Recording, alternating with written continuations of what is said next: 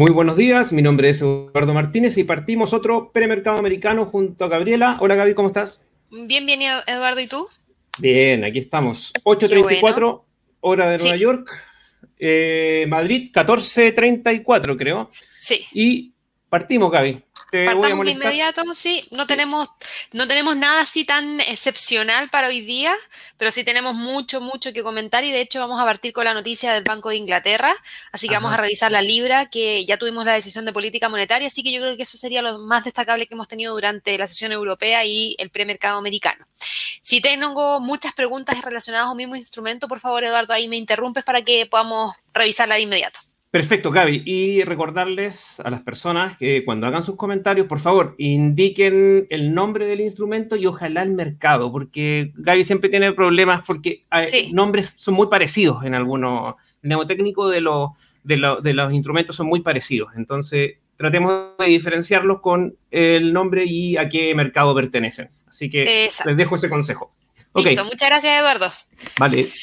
Partimos entonces hoy día eh, como decía Eduardo, ya jueves, la semana pasada volando, eh, ya son las 8.35 en Nueva York, ya gran parte de la jornada en Europa también ocurrió y por lo mismo vamos a partir hoy día revisando la libra frente al dólar, porque hoy día teníamos la decisión de política monetaria por parte del Banco de Inglaterra y fíjense en la libra frente al dólar, neutra, movimiento en este momento de menos 0,02%, prácticamente sin movimiento. O sea, está con una vela y nosotros veníamos siguiendo desde el día de ayer la resistencia los 1,39,28, el soporte los 1,38,63, el precio se había quedado metido dentro de esa zona.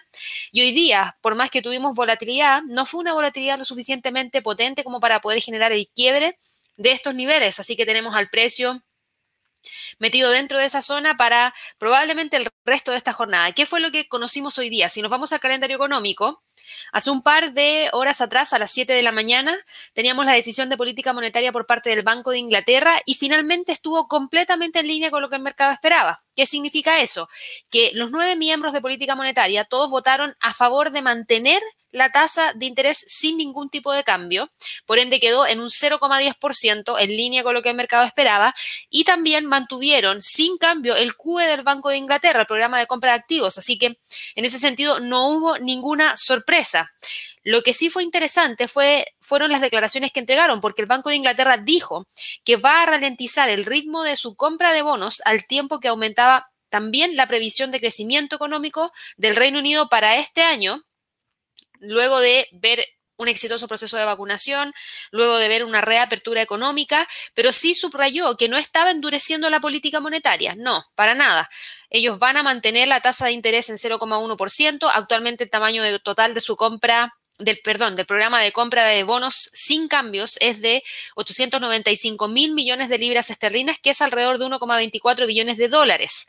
Em, el Banco Central sí dijo que iba a reducir eh, no reducir, sino que ralentizar la compra de bonos a 3.300 3.400 millones de libras esterlinas a la semana, por debajo del ritmo actual que tienen de 4.400 millones de libras a la semana, es decir, 1.000 libras por debajo de lo que tienen actualmente. Y el punto de finalización previsto del programa de compra se mantuvo sin cambios y esta decisión según el Banco de Inglaterra, no debe interpretarse como un cambio en la orientación de la política monetaria, para nada. Recuerden que hasta ahora la mayoría de los bancos centrales de los países más ricos de todo el mundo han subrayado que no tienen prisa por reducir las enormes cantidades de apoyo que han proporcionado sus economías. El Banco de Canadá dijo el mes pasado que podría empezar a subir los tipos a finales del año 2022 y redujo su compra de bonos. La libra esterlina tuvo este movimiento porque, claro, tenemos buenas proyecciones, pero al mismo tiempo una reducción en el ritmo de compra de los bonos. Eh, sí mencionaron también el jefe del Banco Central, Andy Haldane, que eh, podría haber un posible aumento de la inflación eh, y él sí fue el único que votó en solitario en reducir el tamaño de compra de bonos en 50 mil millones de libras. Así que Ahí tuvimos una pequeña diferencia con el resto de los miembros. Ahora, en cuanto a las previsiones, el Banco de Inglaterra elevó su previsión de crecimiento económico británico para el año 2021 hasta un 7,25%. En la última proyección tenían una cifra de un 5%, así que el dato que entregaron fue muy potente porque la elevaron drásticamente a 7,25% y este aumento reflejó un impacto menor de lo que se temía por el tercer cierre de confinamiento que tuvieron a raíz de la pandemia, que comenzó en enero y tuvo una extensión mayor y obviamente eso generó recortes fiscales que se anunciaron por parte del ministro de Finanzas durante el mes de marzo. Eso significó mayor gasto público, entre otras cosas más. El Banco de Inglaterra dijo que espera que el desempleo aumente solo ligeramente hasta un máximo de casi un 5,5% durante el tercer trimestre de este año, pero después de eso ya nada más. Así que eso sería algo interesante, pero si dejamos de lado el 2021 y miramos el 2022, la proyección para el 2022 del Banco de Inglaterra disminuyó desde un 7,25% hacia un 5,75%. Por ende, ahí está la explicación del por qué en algunos momentos la libra se movió hacia arriba y luego se movió hacia abajo. ¿Por qué? Porque las proyecciones de crecimiento para este año fueron muy, muy buenas, pero ya para el próximo año no lo son y eso obviamente que genera un poquito de incertidumbre respecto a qué tanto va a poder mantener el Banco de Inglaterra este ritmo de recuperación que está llevando a cabo hoy en día. Así que eso es lo que tenemos por parte de este instrumento. Probablemente se mantenga oscilando dentro de los niveles que ya mencionamos. Y en cuanto al eh, FTSE del Reino Unido, que es uno de los principales índices que podría haberse visto impactado. Hoy día lo que vemos es un leve movimiento hacia la baja de 0,05%, una vela doji como eh, muy parecida a lo que vimos en la libra frente al dólar. Respetó los 7.080, respeta también los 7.040 como nivel de soporte. Probablemente termine cerrando muy cercano a los 7.050, que es el nivel que eh, está cotizando actualmente y que probablemente trate de mantener para el resto de la jornada. Ahora mirando lo que ha pasado dentro de la bolsa. Tenemos al Eurostox hoy día con un movimiento hacia la baja. Si miramos el calendario económico, hoy día conocimos eh, datos de ventas minoristas en la zona euro que fueron muy buenos, quedó en un 12% en términos anuales, en términos mensuales la cifra cayó de 4,2 a 2,7%, así que tenemos al precio perdón, tenemos estos datos que fueron muy, muy, muy buenos, pero si ustedes se fijan, el mercado no está reaccionando ante estos buenos datos provenientes desde la zona euro, sino que están frenando el movimiento hacia el alza y esto tiene que ver también con algo que va a ocurrir durante el día de mañana, que muchos de ustedes creen que no tiene impacto directo dentro de la bolsa en Europa, pero sí, los datos del mercado laboral en Estados Unidos van a estar siendo monitoreados muy de cerca por parte de todos los inversionistas a nivel mundial y lo que tenemos por parte del precio hoy día es eh, probablemente ver una mantención del nivel en torno a los 4.000 puntos. ¿Por qué? Porque ayer tuvimos un gran movimiento hacia el alza, el precio respetó la línea de tendencia alcista como resistencia junto con la R1 semanal en 4.008. Hoy día también estamos viendo que el precio mantiene la resistencia ahí y en el escenario de continuar con el movimiento hacia el alza, el próximo nivel podría estar en torno a los 4.040. Así que la verdad es que esa fuerza como para poder continuar hacia el alza la podría haber tomado por parte de las ventas minoristas en eh, Europa que se, que se publicaron hoy día, pero no fue suficiente como para poder generar un gran movimiento hacia el alza que finalmente nos dejara con el precio en esos 4.040. Por el contrario, nos deja con el precio en torno, en torno perdón, a los 4.000, sí manteniéndose sobre el pivote semanal que se encuentra hoy día en 3.983. Para el DAX, el DAX cae, pero no tanto como el Eurostox, cae tan solo un 0,04%. ¿Qué significa esto? Que el precio sigue respetando la línea de tendencia bajista, no hemos tenido un quiebre de la misma, por ende todavía hay un poquito de incertidumbre respecto a si el precio va a ser capaz o no de llegar hacia los 15.353 como próximo nivel de resistencia más importante. En este momento se mueve entre los 15.200, 15.100, que podrían ser los niveles que trate de respetar para el cierre de esta jornada. En cuanto al IBEX de España, el IBEX se encuentra también con un movimiento hacia el alza, avanza, perdón, hacia el alza no, hacia la baja, respetando los 9000, pero manteniendo el canal alcista. Eso era lo que quería decir, que quería que en realidad el precio está manteniendo el canal hacia el alza y tenemos a este instrumento con un avance de alrededor de un 2,45%, llegando hacia los 9000 nivel que respeta, era esperable que lo respetase, nosotros lo habíamos dejado marcado como resistencia, es un nivel psicológico, por ende, no me sorprende que el precio desde ahí corrija. Además de eso, es un máximo que no se había alcanzado hace mucho tiempo el que se alcanzó el día de hoy, por ende, con mayor razón podría haber una toma de ganancia en torno a ese nivel. Hoy día el precio cotiza en este momento en 8.945, probablemente termine cerrando la jornada de trading en torno a esa zona. ¿A partir de qué? A partir de que respeta los 8.914 como soporte y también los 9.000 como resistencia. En cuanto al mercado en Estados Unidos, aquí tenemos algo distinto porque el mercado está mixto. Hace un par de minutos atrás, el único índice que subía era el Dow Jones y tanto el Standard Poor's como el Nasdaq caían. Habíamos tenido movimientos hacia el alza súper importantes por parte de las acciones de Pfizer, Moderna, Johnson Johnson y Novavax, todas ellas obviamente implicadas en la fabricación de las vacunas. Y habíamos visto algunos movimientos hacia el alza por parte de Moderna, pero luego ya movimientos hacia la baja por parte de estas compañías que nos dejaban con un movimiento entre un 0,6 y un 5,4% de movimiento hacia la baja. Vamos a destacar hoy día en específico a la acción de Moderna. ¿Por qué? Porque Moderna, vamos a verla de inmediato. Acá. Ah, me equivoqué. Ah, no, seleccioné correcto. Moderna, fíjense en lo siguiente. Moderna, eh, no, me equivoqué, ahora sí. ahora sí. Había seleccionado la de la Bolsa Mexicana de Valores, pero no. Listo, Moderna está con un fuerte movimiento hacia la baja y esto es lo que llama un poquito la atención. ¿Por qué? Porque Moderna elevó hoy día su previsión de ventas para el año 2021 de la vacuna en un 4,3% hasta los 19.000 200 millones de dólares como reflejo de la demanda de los países que buscan volver a la normalidad a través de un rápido despliegue de las vacunas, los acuerdos para las dosis de refuerzo y los países que buscan abastecerse para el 2022 y más allá y una probable autorización para el uso de las vacunas en los niños han llevado a Moderna y a Pfizer a aumentar sus suministros. Moderna dijo en un análisis inicial de un estudio en adolescentes de 12 a 17 años que mostró una tasa de eficacia del 96% para su vacuna, lo que es algo bastante importante.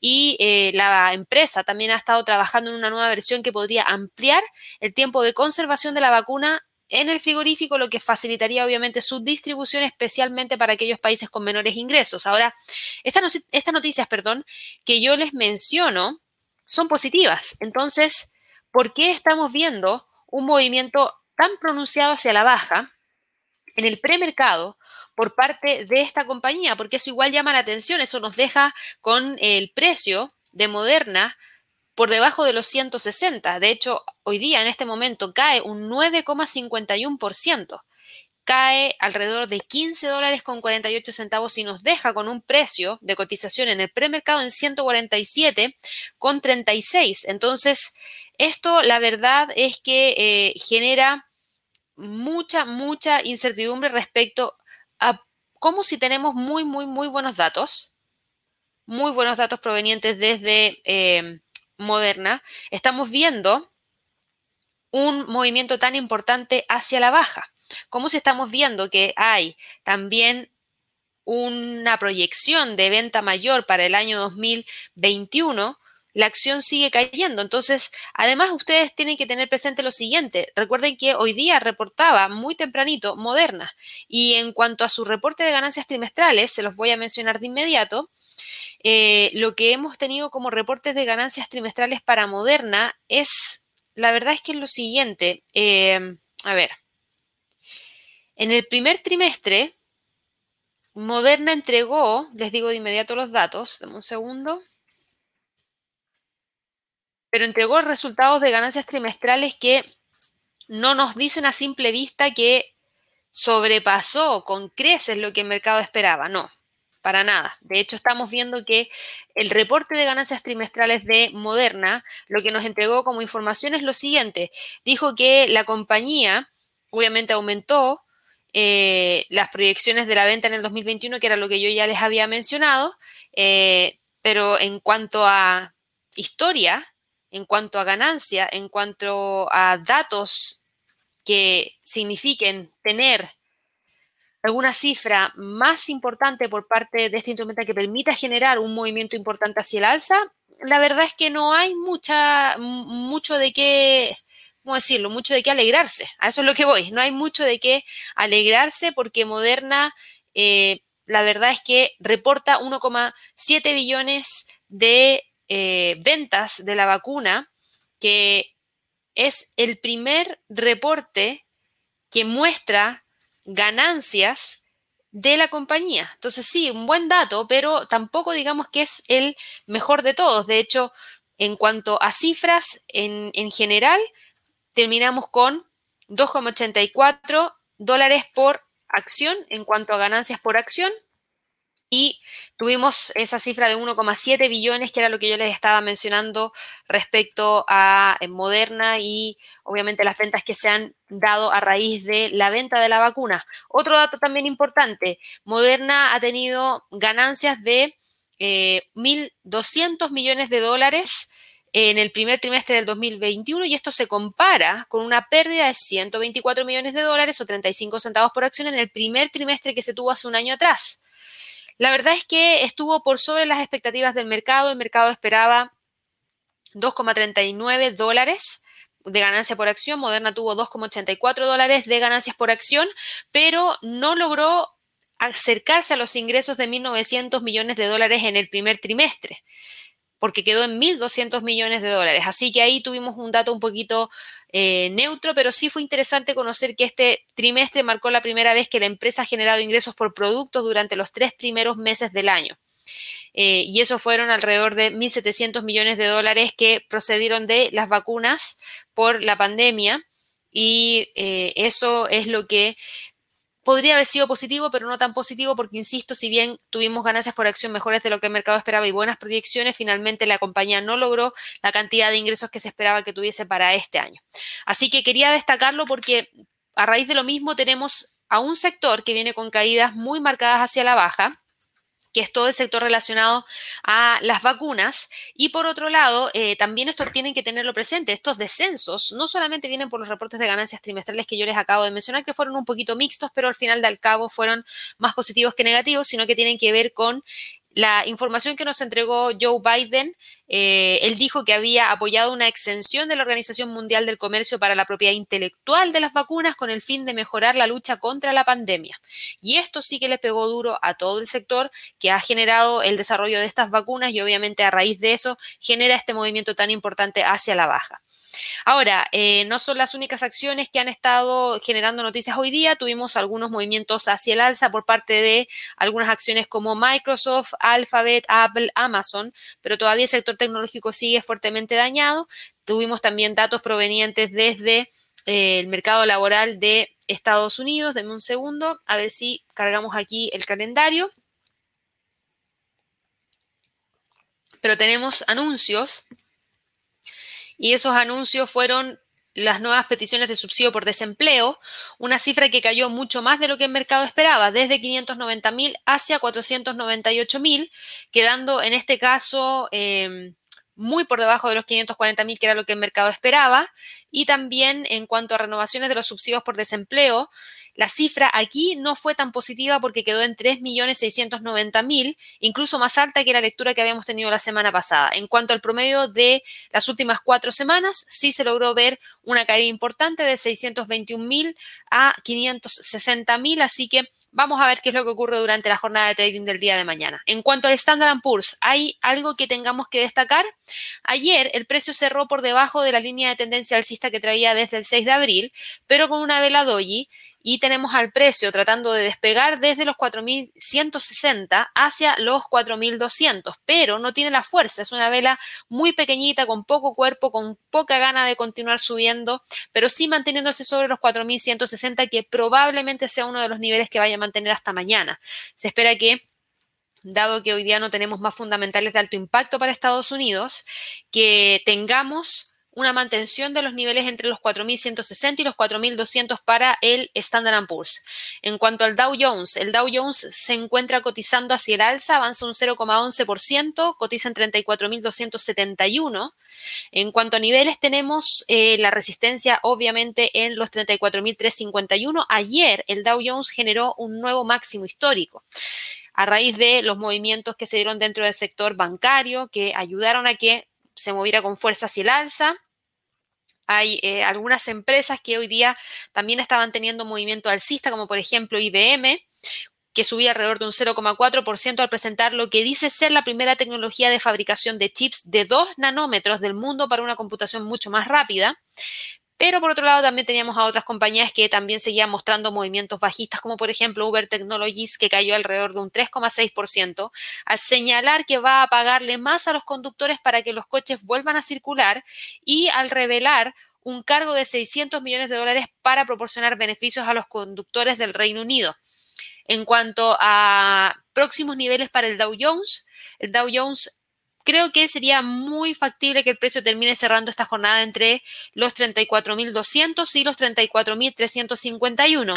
Para el Nasdaq, el Nasdaq cae alrededor de 0,02%, se encuentra moviéndose entre los 13.600 y los 13.400 como niveles más importantes, dando la pelea justo en la línea de tendencia alcista. Así que mucho ojo ahí porque esa línea de tendencia hacia el alza que trae desde el 5 de marzo podría quebrarse y si se llega a quebrar, el próximo nivel de soporte lo tenemos en 13.900 y en extensión 13.358.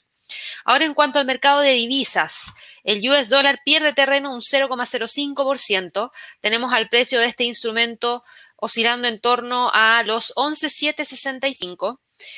Fíjense que eh, hace un par de días atrás había logrado generar el quiebre de esta línea de tendencia bajista. Sin embargo, está buscando nuevamente reingresar por debajo de ella. Y eso lo podría hacer si es que quiebra los 11,737. Todavía le queda espacio como para poder mantenerse sobre esa zona. Así que probablemente hoy día termine cerrando en torno al pivote semanal, en torno a los 11,765. En cuanto al euro dólar, el euro dólar gana terreno a raíz de esta debilidad por parte del dólar y por otro lado por los buenos datos provenientes desde las ventas minoristas de la zona euro, eso ya lo habíamos conversado.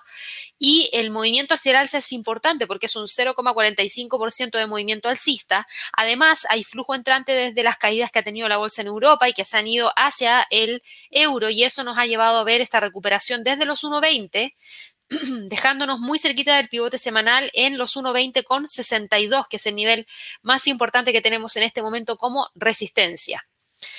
En cuanto a la libra dólar, la libra dólar, ya lo habíamos mencionado, neutra, sigue neutra, a pesar de que ya llevamos casi 30 minutos de este premercado, el precio sigue ahí neutro, sin prácticamente moverse absolutamente nada, así que probablemente hoy día termine cerrando los 1.39, que es el nivel psicológico. Y en cuanto a las criptomonedas, las criptomonedas también están mixtas hoy día. Tenemos por un lado alzas por parte del Bitcoin avanzando un 0,34% y buscando quebrar los 58 mil. Tenemos caídas por parte de Ethereum que eh, muestran un retroceso de 0,93% después de haber alcanzado ayer un nuevo máximo histórico. Ripple que está con un movimiento hacia el alza de un 1,77% y dando la pelea a ver si es que logra cerrar hoy día sobre los 1,70. Binance que retrocede un 1,17% y nos deja con el precio cotizando en 640 44. ADA, que es la que yo creo que destaca hoy día, porque avanza un 9,5% y nos deja muy cerquita de los 1,70. Así que mucho ojo ahí, porque si llega a quebrar los 1,70, rápidamente continúa con el movimiento hacia el alza hacia los 1,80. La verdad es que ADA despegó entre la jornada de trading del día de ayer, la jornada de trading del día de hoy, y claro, se frena en el nivel de los 1,70 y vamos a ver si es que efectivamente logra o no continuar con el alza hacia los 1.80. En cuanto a Dogecoin, Dogecoin frena el movimiento alcista justo en los 0,70 que teníamos marcado aquí en el gráfico. El precio no logró continuar con el alza y hoy día detiene un poco el movimiento y se mantiene operando entre los 0,65 y los 0,55, que creo que son los niveles más importantes para monitorear durante el resto de la jornada de trading del día de hoy. En cuanto a las materias primas, las materias primas, bueno, hasta hace media hora atrás, más o menos, el precio del petróleo cotizaba por debajo de los 65 dólares el barril. Había frenado un poco el movimiento hacia el alza y ustedes, si se fijan, ayer no tuvimos movimiento alcista. Por otro lado, tuvimos movimientos bajistas. Los precios del petróleo cayeron tras las ganancias del día eh, que se habían dado cuando se alcanzó el máximo en 66,73 habíamos tenido, por un lado, aumento de las infecciones en la India y en otros lugares del mundo, y tuvimos también una caída más brusca de lo esperado en los inventarios de crudo de Estados Unidos. Entonces aquí algunos quedan un poco sin mayor información respecto hacia dónde podría moverse el precio. ¿Por qué? Porque por un lado tenemos a la India y otros países generando nuevos contagios y eso obviamente que preocupa porque podría reducir la demanda de petróleo a nivel mundial, pero por otro lado teníamos una brusca caída de los inventarios de crudo de Estados Unidos que prácticamente no tuvieron impacto dentro del precio. Así que eh, la verdad es que aquí lo que yo creo que está primando es las esperanzas de que la segunda ola que hay en la India esté a punto de llegar a su punto máximo, pero lamentablemente eso todavía preocupa y hoy día fue la preocupación más alta. ¿Por qué? Porque hoy día se registró un récord de infecciones y muertes diarias y esto obviamente se extiende desde las ciudades a las aldeas de la segunda nación más poblada del mundo. Así que cuando muchos ya esperaban que la cantidad de infecciones hubiese llegado a su punto máximo, finalmente no lo tuvimos y tuvimos un retroceso. Em, a raíz de que nuevamente se alcanza un nuevo máximo, nuevamente tenemos eh, un récord en fallecidos y eso obviamente que preocupa y es lo que frena también el movimiento hacia alza por parte del petróleo. Así que para el resto de esta jornada de trading tendríamos al precio cotizando en torno a los 65 dólares el barril, ahora, ahora mismo cotiza en 65,32, entre 65 y 65,50. Para el oro, el oro se encuentra en este momento en 1.793 dólares la onza avanza un 0,46% y creo que para el oro sí hay algo interesante cuando llegue a los 1800. ¿Por qué? Porque se empieza a alejar de los 1770, nos quiebra los 1790, todavía no tiene la fuerza porque está usando la media móvil de 100 como resistencia Así que tenemos que esperar y ver que efectivamente la vela sea capaz de cerrar sobre esa media móvil de 100 para luego continuar en búsqueda de los 1800 como próximo nivel más importante. Desde ahí el precio podría buscar los 1805 como próximo nivel de resistencia, que es una resistencia 2 en términos semanales. Ya cerramos la transmisión, nos vemos a las 12 hora de Nueva York en el horizonte de trading. Si quedaron preguntas por responder, por favor ahí nos hacen llegar las preguntas a través del chat apenas ingresen. Ojalá que ingresen un par de minutos antes para que así partamos de inmediato respondiendo las preguntas. Que estén muy bien y que tengan un excelente trading. Hasta luego.